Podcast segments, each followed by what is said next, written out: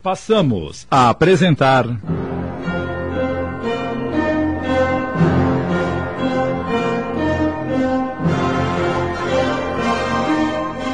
Histórias para meditar. Contos adaptados por Sidney Carbone.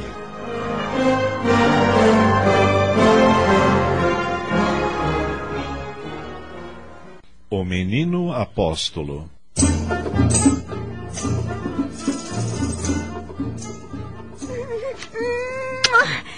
Oh, Joshua, como você é bom se preocupando comigo. Por que faz isso? É a lei que me manda proceder assim quando diz: Ama a teu próximo como a ti mesmo. Se estivesse em sua situação, também gostaria que se preocupasse comigo. Não farias o mesmo por mim ou por outros que estivessem como você está agora com um grande sofrimento? Acredito que sim. Pois bem, a esposa de Razan irá amanhã à casa de sua tia para tratar o assunto com ela. Eu irei também, para o caso de que em algum momento seja necessária minha presença. Você já é homem adulto, Joshua. Quem lhe ensinou tudo isso? Foi a lei de Moisés, de acordo com a minha consciência. Faço o mesmo, Abi, sempre que vir um semelhante em estado doloroso e terrível, porque assim é a lei de Deus. A única lei, compreende? Você é como o sol, Joshua. Onde você está, ali está a luz. Ah, eu o estimo muito. E eu a você, porque é uma criatura que necessitou de mim. Só o fato de saber que, sem meu esforço em remediar sua situação, sofreria muito, dá-me forças para continuar vivendo. Minha pobre florzinha silvestre pisoteada no caminho. Asseguro-lhe que Jeová a escolheu para me fazer amar a vida nestes momentos em que julgava morrer de decepção e tédio. Você não imagina que coisa espantosa é julgar-se inútil no mundo. Por que está chorando, Abi? Não está contente de eu haver solucionado sua situação? Não, Joshua, não. Porque quando se der conta de que já não necessito de você, vai querer morrer novamente e eu ficarei só. Portanto, deixe-me padecendo como estou. Pois assim continuará vivendo para mim. Eu necessito de você. Ah, pobrezinha tonta. Não percebe que estou contente em saber que me quer? Não entende que nunca mais voltarei a pensar que sou inútil, visto como fui capaz de lhe consolar? Consolar uma dor, Abi, é assemelhar-se aos anjos de Deus. Os homens deste mundo procuram tornar-se grandes e deixam de lado o único caminho para sê-lo: consolar os que sofrem e derramar o bem sobre a terra. Selemos nossa amizade, Joshua, comendo juntos os pasteizinhos de sua mãe. Está bem. Eu vejo que compreendeu que seremos bons amigos. Quando já estiver em casa de Hassan, vou lhe ensinar uma porção de coisas belas das muitas que eu sei.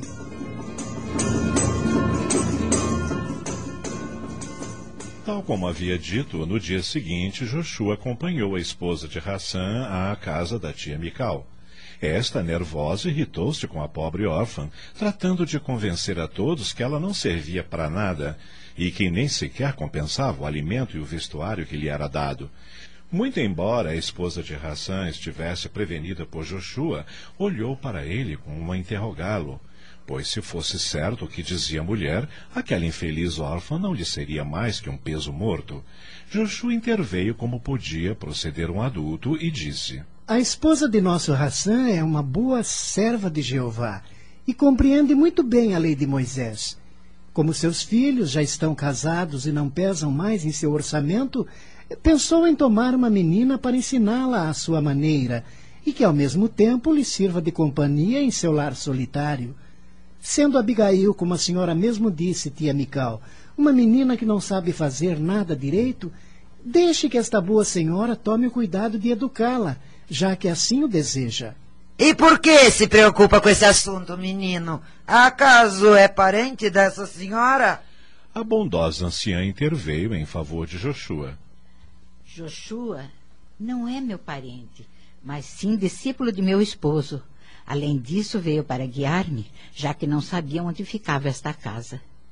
E como veio a saber desta rapariga, minha sobrinha? É bem notório em Nazaré, onde tudo se comenta na fonte, que a pequena órfã pesa demasiado em seu orçamento. E como esta senhora necessitava de uma menina para sua companhia, eu a indiquei. Responda-me, minha senhora. Quanto vai pagar para minha sobrinha? O salário correspondente às crianças da sua idade. Ah, muito bem, pode levá-la. Mas já estou avisando, eu não quero queixas depois se ela se conduzir de má forma. Fique tranquila, senhora, que eu entendo muito bem de educar crianças. Queira chamá-la, por favor. Abigail! Abigail! Aqui estou, senhora. Vá arrumar suas coisas, faça uma trouxa e depois acompanhe essa senhora. Está bem. Vamos, rápido, rápido, sua molenga. Sim, senhora. Abigail dissimulou muito bem a sua alegria e, ao cabo de alguns instantes, voltou com a trouxa que Juchu se apressou em tomar para levá-la ele mesmo. Já podemos ir. Esperem! O que há, mulher? É, eu preciso verificar se na trouxa essa inútil não está carregando alguma coisa que pertence à minha filha. Não faça isso, senhora. É muito doloroso humilhar uma criança. Temos certeza que Abigail seria incapaz de pegar algo que não lhe pertencesse. Ah, acontece que essa preguiçosa. Vamos, minha filha. A bondosa senhora pegou a mão de Abigail e saíram. Joshua levantou a trouxa do solo e, voltando-se para Mical, com uma energia que a assustou, disse-lhe a meia voz: A maldade do seu coração será castigada um dia em sua filha, que eu salvarei de ser apedrejada em praça pública por adúltera. A senhora está avisada. Que força irradiaram aquelas frases que deixaram a mulher como paralisada no lugar, sem poder responder coisa alguma. Quando reagiu, procurou chamá-los para dar uma explicação. No entanto, não viu nenhum deles em parte alguma, por ser o caminho muito tortuoso, cheio de arbustos e trepadeiras.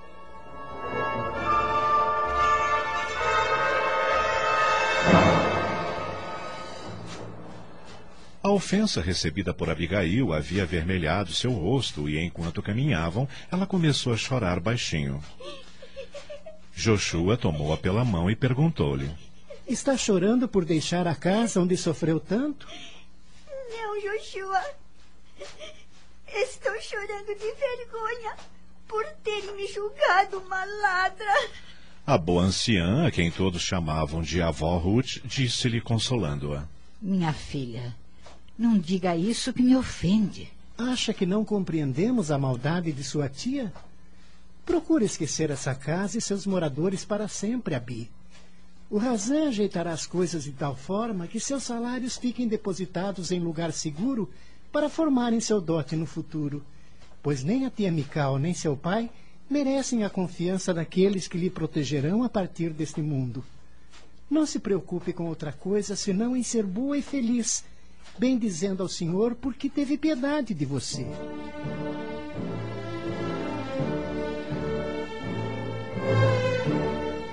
Sucede quase sempre que certos fatos têm uma espécie de repercussão no ambiente, tal como se uma onda etérea fizesse ressoar suas vibrações por muitas almas.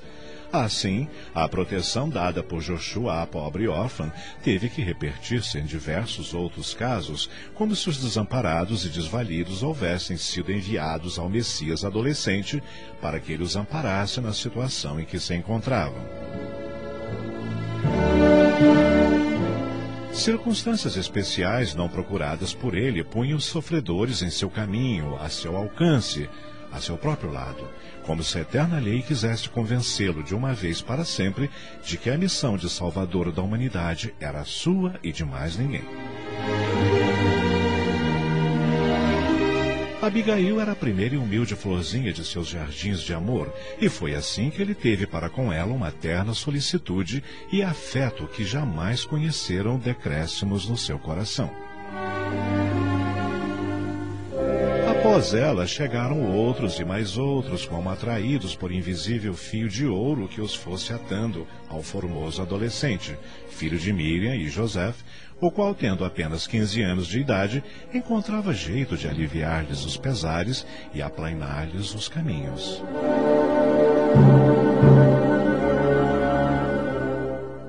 Estamos apresentando. Histórias para meditar. Voltamos a apresentar.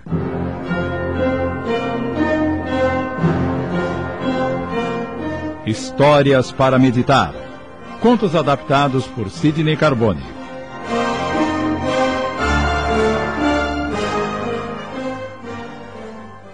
O Menino Apóstolo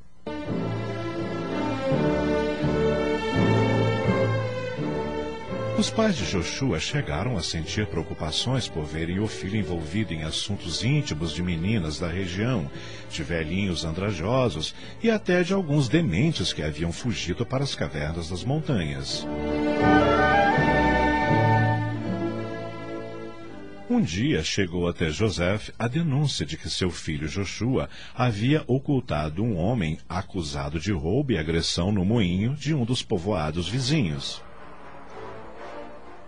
Com grande angústia da pobre mãe, José e seus filhos maiores reuniram-se em conselho para julgar a Joshua e aplicar-lhe severa correção, pois estava comprometendo o honrado nome da família com um procedimento que todos julgavam incorreto.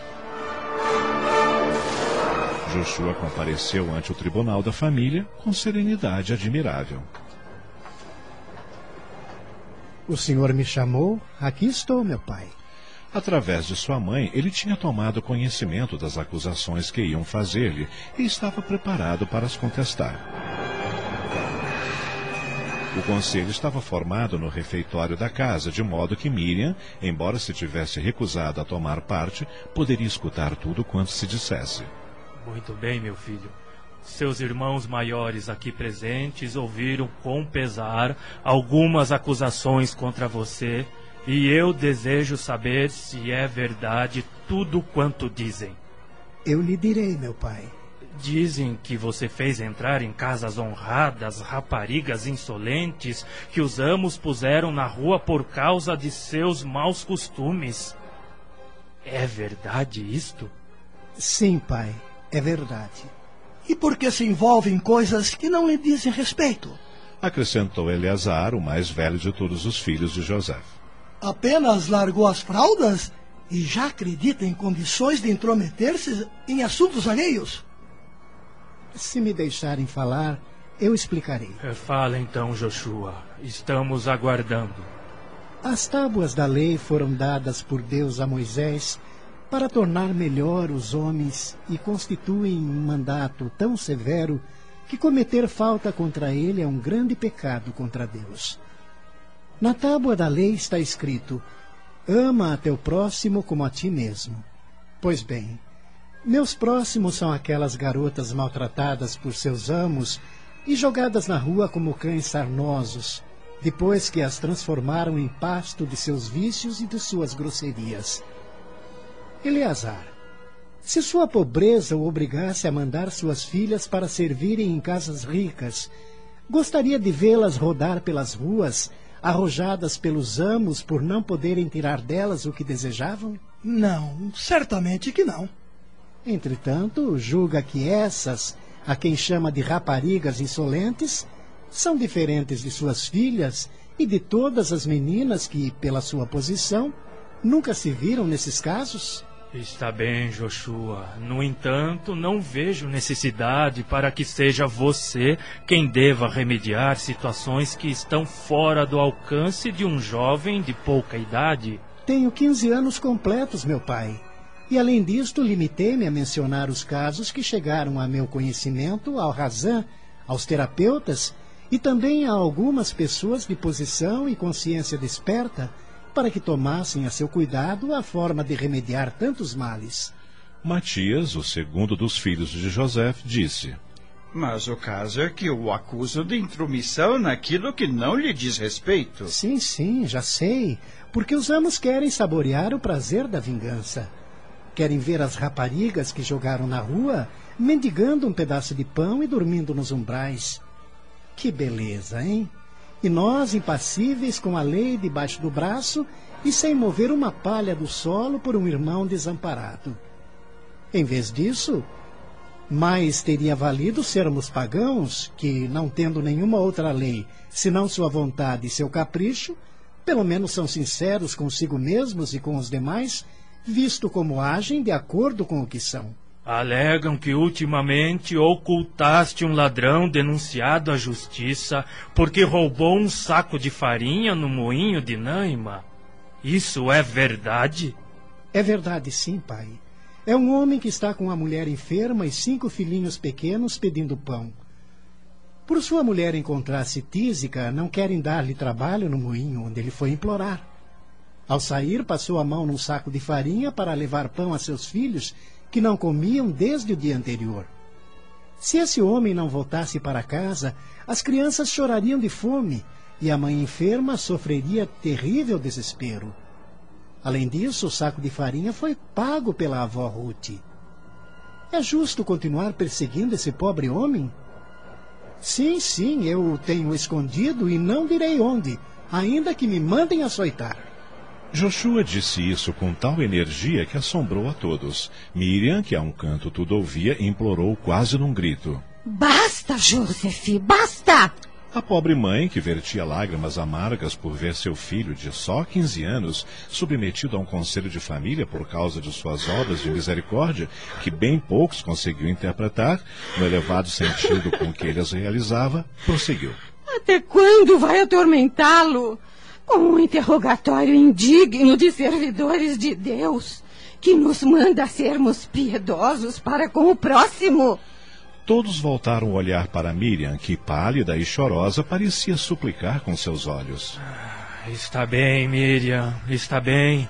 Não interprete assim as coisas, pois só queremos instruí-lo para que não provoque a cólera de certas pessoas que não suportam ver ninguém intrometer-se em seus assuntos.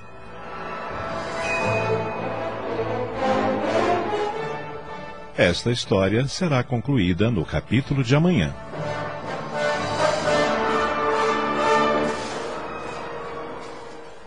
Acabamos de apresentar.